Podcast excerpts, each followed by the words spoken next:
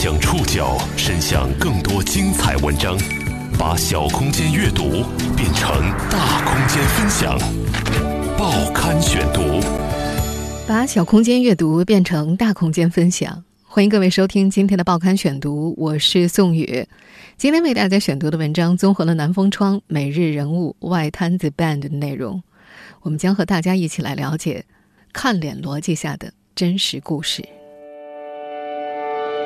几乎没人能否认，我们这个世界已经变成了一个看脸的世界。那句“颜值即正义”，也不再只是一句戏谑之语。某种程度上，它已变成年轻一辈的生存指南。在眼球经济崛起的当下，不仅修图、滤镜、美颜司空见惯。甚至毕业后去整容，也成了不少爱美的年轻人送给自己的成人礼。身边同学做这种医美项目比较多吗？呃，对。颜值真能决定一切吗？报刊选读今天为您讲述看脸逻辑下的真实故事。在我们这个越来越注重颜值的社会，关于颜值总会发生一些令人啼笑皆非的故事。最近最颠覆人们三观的，当属某直播平台上一位叫做“乔碧罗殿下”的网红滤镜翻车事件。在这位网红出圈之前，他在平台直播的时候，一直会用一张卡通图片挡住自己的脸，单凭甜美动人的少女声音来吸引粉丝。与此同时，他也会在平台上发布一些漂亮的自拍、纤细的身形，营造一种虽然我直播不露脸，但是我是个大美女的神秘感。我不能露脸，我要过十万订阅才能露。然而，在双人直播的时候，这个平台并不支持卡通贴图的功能，他就这么在直播当中暴露了自己的真实长相。本来我是个颜值主播的，一时间群嘲四起。曾经被叫做“小姐姐”的这位网红，一下子多了很多讽刺型的外号，其中“大妈”是最为温和的，她还被嘲讽为“奶奶”。坦克，有人说他五十八岁，还有人说他是个清朝人。不过恶评没有打倒他，就在七月二十九号，他又打开了十级美颜滤镜，重新杀回了直播市场，据说还涨粉了，不仅粉丝涨了三倍多，直播数据也登顶平台第一位。他还发了微博炫耀。很快，八月一号凌晨，平台官微发布处理公告。证实这一事件是由上述主播自主策划、刻意炒作，即日起永久封停他的直播间，下架所有相关视频，并关闭他的个人鱼吧。这位疑似因滤镜翻车出圈走红的直播网红很快就凉了。但是，他的故事绝对是我们这个看脸时代的极致案例。在眼球经济崛起的当下，修图、美颜、滤镜太常见了。甚至整容也早就不是什么稀罕事，以至于“士别三日，当刮目相看”这句话在当下的环境当中也产生了一种新的理解方式。在暑期来临之际，有很多学生放弃了旅游，也不学驾照，转而选择去完成一场准备已久的人生蜕变。准备准备做什么项目？哦，准备做一下双眼皮，然后感觉眼睛可能不是很大，然后准备做一下眼睛。我想做鼻子，感觉自己鼻子有点难看，因为我看见我朋友做了一些调整之类的，我自己也想改变一下。身边同学做这种医美项目比较多吗？呃，对，因为我可能的话还属于了解这个还算比较晚的，因为我有几个朋友的话，他们都已经。都已经做过了，然后前一段时间见的时候，他们都属于正在恢复的阶段嘛。然后我自己可能也有。我们现在听到的这段录音出自七月下旬西安某家整形医院。那药挨疼害怕吗？应该是有麻药的啊。既然那么多人都在做，所以我没有啥害怕的。还有媒体报道说，有名山东女生在高考结束之后连做了五项手术，共计十三万。另外一名广州的零零后女孩在考试结束之后，迅速就接受了自体脂肪丰胸手术。甚至有媒体报道说，几乎全国的整形医院都在上演高中生聚集的奇观。那，在咱们的这个整形市场上，其实学生群体占了很大的一部分。可能有一些同学对自己面部某一些地方不太满意，从而可能自信力上会稍微有一些影响。根据2019暑期医美数据显示，从六月中旬开始，随着高考结束以及暑期正式拉开序幕。天猫上购买医美类产品的整体人数增长了两点三四倍。在这其中，进行医美消费的十八岁到二十四岁的年轻人人数是去年同期的两点一四倍。这个年龄段在医美消费人群中的占比日渐提高，占到了整体的近百分之三十三。整容从一开始的惊世骇俗，到如今被更多人接受，甚至发展成了一个热门产业，和大众媒体的兴起与发酵，以及网红明星效应的广泛存在不无关系。他们在潜移默化当中，悄然改变了很多年轻人的观念。在一项九五后最向往的新兴职业调查当中，有百分之五十四的人选择了当网红主播。作为社交媒体的衍生物，凭借网红群体带来的社会效应，网红经济曾一度创造过令人啧舌的神话。越来越多的人试图搭上这场网红的东风。直播两小时，打赏收入上万，这样的美貌溢价，让越来越多的年轻人欣喜若狂，一心想靠脸吃饭，过上刷脸。等于刷卡的生活。医美平台新氧发布的《二零一八年医美行业白皮书》也显示，当前中国已经有近两千万的医美消费群体，其中每一百位中国医美消费者当中，有六十四位是九零后，十九位是零零后。如果这个数据准确的话，九零后已经成为当前整容市场的绝对主力，零零后也开启了医美消费的新势头。整形市场逐渐年轻化与学生化，这个曾经的大人的游戏开始成为年轻人的主场。在中国，整形整容人群正迅速低龄化，学生成为其中主力。这可能不是一时冲动，不少涉世未深的年轻一辈对美的追求正式迸发前，往往有很长的蛰伏期。等真正付诸实施，他们的父母大多很被动。面对坚持己见的孩子，也只能发挥监督和最后刷卡缴费的作用。报刊选读继续播出，看脸逻辑下的真实故事。早上八点是中国医学科学院整形外科医生郭时伟上班的时间。他到医院的时候，发现来面诊的人已经排到了医院的大门口。他们大多都是学生面孔，一副稚气未脱的样子。平时这位医生。只接三四台手术，而暑假他能够接到七八台，甚至多的一天有十多台。其中四分之一的手术对象是准大一学生。六月九号，他就见到了前一天才结束高考的音乐。在今年二月份，这个女孩子就和家人约好了这台割双眼皮的手术。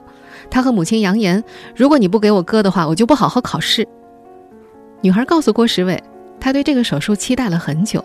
心情急迫。低龄化群体的侵入，让整容医生的面诊室变成了一个代际关系的试验场。每年暑假，这位医生都会在小小的房间里目睹两代人在整形问题上的磨合。有冷静的，有个十八岁的蓝头发的姑娘的父母是清华大学的教授。一家三口进入面诊室之后，就像开会一样，三个人平静地交流各自的想法，互相劝说，最后。以女孩的胜利告终。郭世伟问女孩是怎么赢的，她说：“没事儿，我就坚持自我就行了。”也有冲突的，有个女孩正要进入手术室，值班室就接到了电话，家长歇斯底里的在那边喊着：“我是某某某的家长，我刚知道我们家孩子现在要去你们那儿做手术，不准让他进手术室啊，否则我就投诉你们。”也有逼迫的，有父母强拉孩子来面诊。孩子一声不吭，当医生问孩子想法的时候，他则吞吞吐吐：“嗯，我觉得无所谓了。我其实不是特别想做，我妈非得让我来。”家庭经济条件已经不是低龄群体整容消费的首要考虑因素，他们最大的困难是如何和父母取得共识。我妈妈很爱美，特别特别爱美，她是一个。就我印象当中，很小的时候，他就经常半夜回来之后，然后脸就戴着口罩，然后满脸都是纱布这样子的。我们现在听到的这段录音出自腾讯出品的《和陌生人说话》。在这期节目当中，年仅二十九岁的吴小晨说自己从十四岁开始就被母亲领着进行了第一次整形手术。他将母亲称为中国第一批整形爱好者。我妈妈可能是中国第一批整形爱好者。母亲改变了吴小晨对于整形的看法。那次手术之后，他就像上瘾了一样，停不下来，不停的整形。到接受采访的时候，他在脸上已经花了四百多万。价值观念在代际间累积强化，成为中年的整形一代正在推动着浪潮向低年龄层涌动。已经从事整形这一行业二十年的医生杨璐发现，他曾经的老客户们在有了小孩之后，会拍下孩子的照片发给他。杨医生，你看看我的宝宝需要做什么手术吗？可以让他鲜美一点。父母像打造一件艺术品一样观察着自己的后代，满心期待。通过再造美学为孩子带来更多的好处。如果我们拆解“颜值”这个词，就会发现，这个词是把容貌比作一种可以交换价值的货币。经济学家荷马士在论文《颜值与劳动力市场》中提出，社会上既存在丑陋罚金现象，也存在颜值奖金现象。颜值高的人能够获取更多的薪资和机遇，不少主动选择整形的人往往。是这种观念的拥趸。走进整形机构的年轻一代们和他们的前辈有很大的不同，他们很自我。大部分主动选择整形的孩子，正式走进整形机构前都已经做了不少功课。他们也喜欢模仿，但还没建立成熟审美观念的他们，模仿的对象五花八门。报刊选读继续播出，看脸逻辑下的。真实故事。依从性、青涩、有主见，这是整形外科医生郭时伟对高中生整容群体定下的标签。他发现，他接诊的低龄整形者当中，除了少数人，大多数的高中生或者是高考后的孩子都非常的冷静和理智。他说的问题，孩子们都能理解，他和孩子们之间也能很好的交流。这些低龄整形者对美的追求，在一个暑假瞬间迸发之前，往往早有长期的蛰伏。许多高中生在到医院咨询之前，已经对手术内容门儿清了。有人带来自己做的笔记，对医生的问题回答自如。郭世伟说，他遇到的很多案例，父母就是来交钱的。他发现父母在这个过程当中很被动，面对坚持己见的孩子，他们大多只能够发挥监督和最后刷卡缴费的作用。整容对于低龄群体来说，也不再是讳莫如深的隐私话题，反而成为同龄人之间的共同语言、社交货币。今年高考一结束，就去做了双眼皮的谭鑫，在双眼皮恢复的差不多的时候，去参加了高中同学的聚会。他出现在饭桌上时，果然引来注目。他以为别人会质疑他的新改变，没想到却听到同学们说：“哎，你在哪儿做的呀？恢复的怎么样？疼不疼？”虽然低龄群体显得自我又独立，但是他们往往还没有建立成熟的审美意识。在提出整容构想的时候，他们更加倾向于选择不断的模仿。从事整形二十年的杨璐医生是从整容者们带来的照片里看到变化的。对韩国女星追捧的热潮已经褪去，模仿对象变成了网络直播和小红书上的网红们。年龄更小的初高中生。会给杨璐展示自己喜欢的 coser，也就是那些角色扮演者。他们会划拉出手机里的照片，把照片不断的放大，聚焦在某个部位，希望把这个部位复制到自己的脸上。有几次，他们给杨璐看的甚至不是真人，而是日本动漫人物，表示自己就想要这样一双眼睛。动漫里的少女们标准配置是一双扑闪扑闪的大猫眼，夸张失常。最初，杨璐严厉拒绝了这样的要求。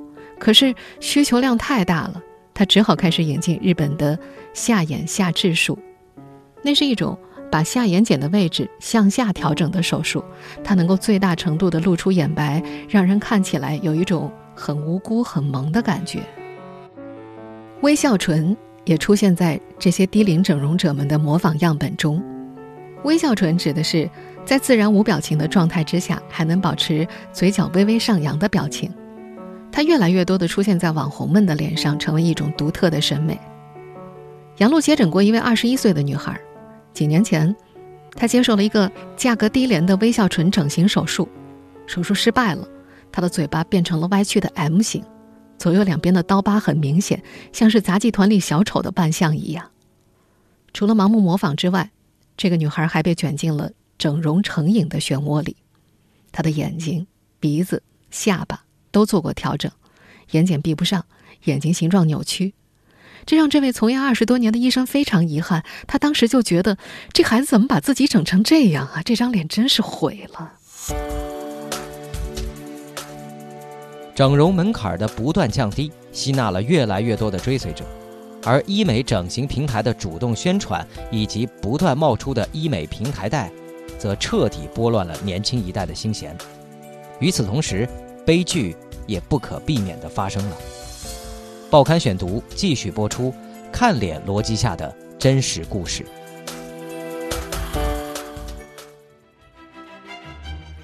刘亦菲的绝世头骨也可以量产了。让林青霞作配的顶级美人，三十年前就割出了纯天然双眼皮。比换头还猛的逆袭，我们找到了丑小鸭变黑天鹅的绝密法宝。我们刚刚听到的这些夸张句式，是国内某著名医美整形公众号的标题。除了微信公号，在各色的医美 App 上，你能够看到数万个整容者记录的日记。严重肿胀期。快速消肿期、拆线日、保持稳定期都会配上相应的照片。这些体验者们看似稀松平常的记录一次完美或不完美的蜕变。年轻一辈们通过这些社交平台对整容有了粗浅的认知，在无数篇十万加爆款文章的推波助澜之下，他们被里面的所谓真实整容日记。暑期隆鼻两千八百起，瘦脸针八百八十八元大促销等营销手段吸引得越陷越深，从而加入了医美整形消费大军背后的产业利益链。而整容平台贷的出现，则解决了年轻人医美整形路上最大的障碍，那就是钱。在超前消费时代，他们愿意花未来的钱享受当下的生活。整容贷则打着“零抵押、零担保、低利息”的口号，搭载了无数想要变美却又不敢和家人斗争的年轻人轻松上车。整容贷，顾名思义，是一种医美整容分期贷款消费金融产品。从2016年开始，市场上陆续出现了么么贷、新计划、美分期、爱美贷等三十多家知名平台。在这条产业链当中，医疗整形机构往往会诱惑整形消费用户选择分期付款，也就是金融平台直接把资金打入医院的账户，用户再分期还款给金融平台，医院从而获得产品提成和利息的一部分佣金。在这个过程当中，有些年轻的用户往往不太清楚，这实际上就是一种金融贷款，他们时常会莫名其妙的就背上了贷款债务。而利息更是远远超出了他们的承受范围，医疗美容贷发生的恶性纠纷屡见不鲜。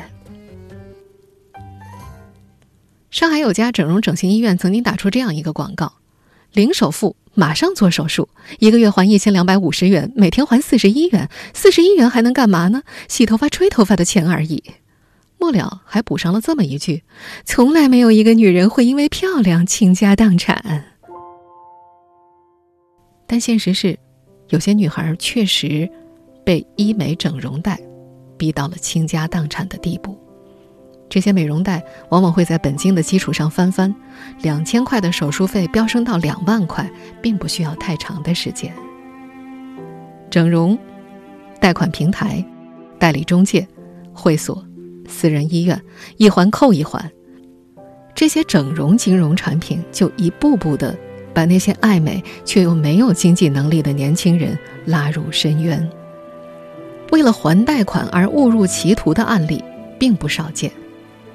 那些年轻的爱美者们以整容为开头，一步步走到了更深的陷阱里。在看脸的时代，悲剧的产生是那么的简单，又那么令人无可奈何。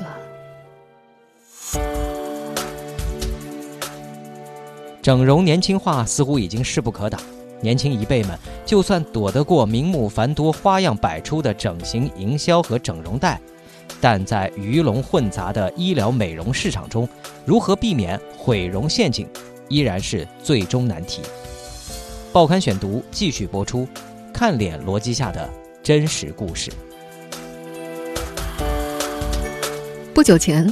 微整形七天速成事件再掀波澜。这家诊所在资质全无的情况之下办起了医疗美容培训班，而且号称是学员报名只需要七天的时间就可以速成。我们现在听到的录音出自七月下旬的央视报道。十分钟学一个项目，一天就上手给同伴扎针，不到一周就能够取得医疗美容技能证书。这些魔幻的事件都来自于天津某家医疗美容诊所开设的整形教程班。这个针特别好进啊，大哥，这个果子果子还挺嫩。你不要把上手套上去站呀！别别打了。这种违规机构到底有多少？到底能够教会些什么？没有人能说出个所以然来。零基础的学员们怀着学习技术的期待心情进来，七天之后又带着好像什么都没学会的紧张心情出去。但无论他们是学会还是没学会，也没什么能够阻止他们跃跃欲试的手和渴望来快钱的心。数据显示，中国目前医美整形行业的合规职业者仅有约一万七千名，而非法职业者的数量早就超过了十五万名。医美行业在保持百分之二十的高速增长的同时，合法合规的机构却不及非法机构的十分之一。来自全国各地。无数的七天速成班的同款学员，执掌着中国医疗整形业的地下黑针。这些自己都没搞懂自己到底会些什么的所谓整形大师们，没有营业执照，也没有行医许可证。他们在美容院、美甲店，甚至私人出租屋等毫无消毒设施的环境里，就可以毫无负担地对客人下手。对于那些客人们来说，幸运的不过是整形效果不尽如人意，可更多的。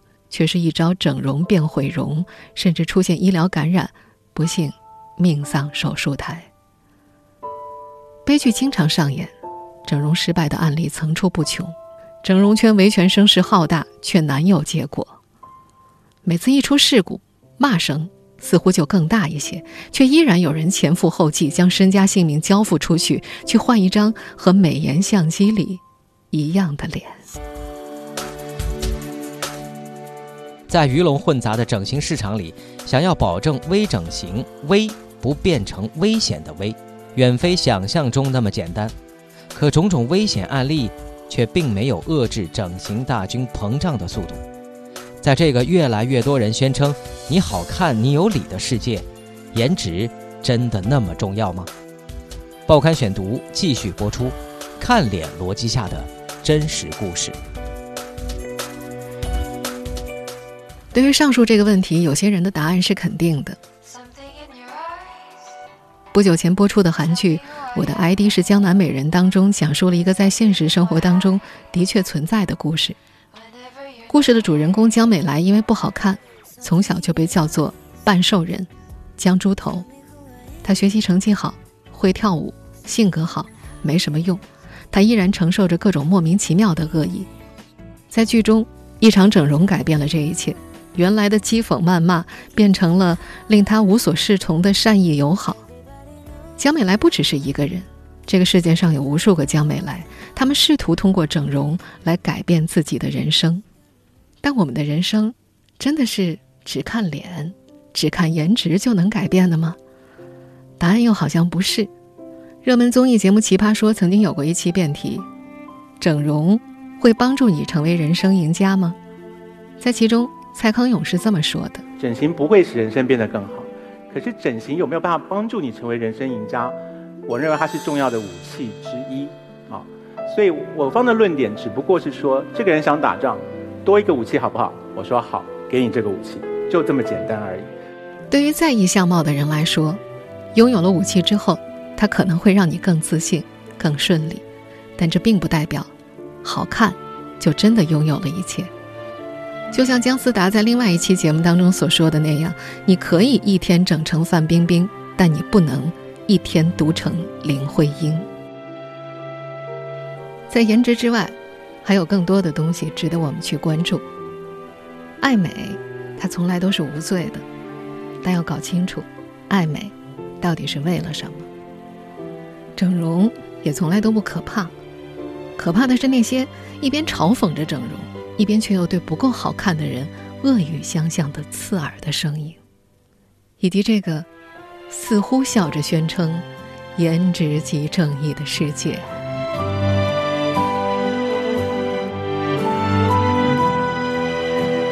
听众朋友，以上您收听的是《报刊选读》看脸逻辑下的真实故事，我是宋宇。收听节目复播，您可以关注《报刊选读》的公众微信号“宋宇的报刊选读”。我们下期节目时间再见。姑娘，你说你经历过太多，生活的沧桑，岁月的蹉跎，把你激情都给埋没。姑娘。我也知道你经历了很多，唇间的挑逗，眼角的温柔，都曾被处理过，处理过。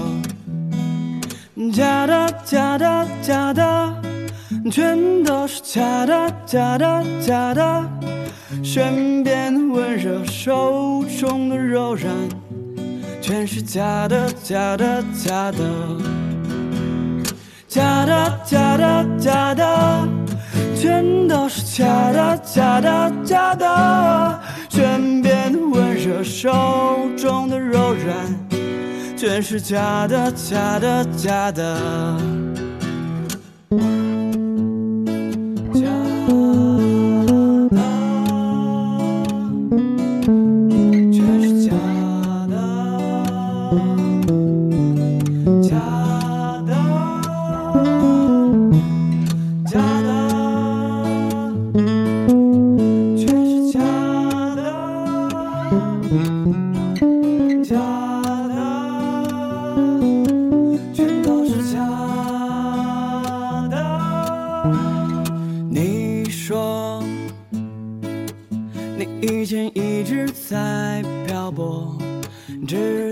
见我，从此你的生活不再居无定所。你说，你已经犯过许多的错，你不想再做，不想这样生活，所以你过来欺骗我。假的，假的，假的，全都是假的，假的，假的。身边温热，手中的柔软，全是假的，假的，假的，假的，假的，假的，全都是假的，假的，假的。身边的温热，手中的柔软，全是假的，假的，假的，假的，假的，假的。全都是假的，假的，假的。身边的温热，手中的柔软，全是假的，假的，假的。姑娘，你不用再多说，过去的事情就让它过去，随风飘散，身边带走遗憾。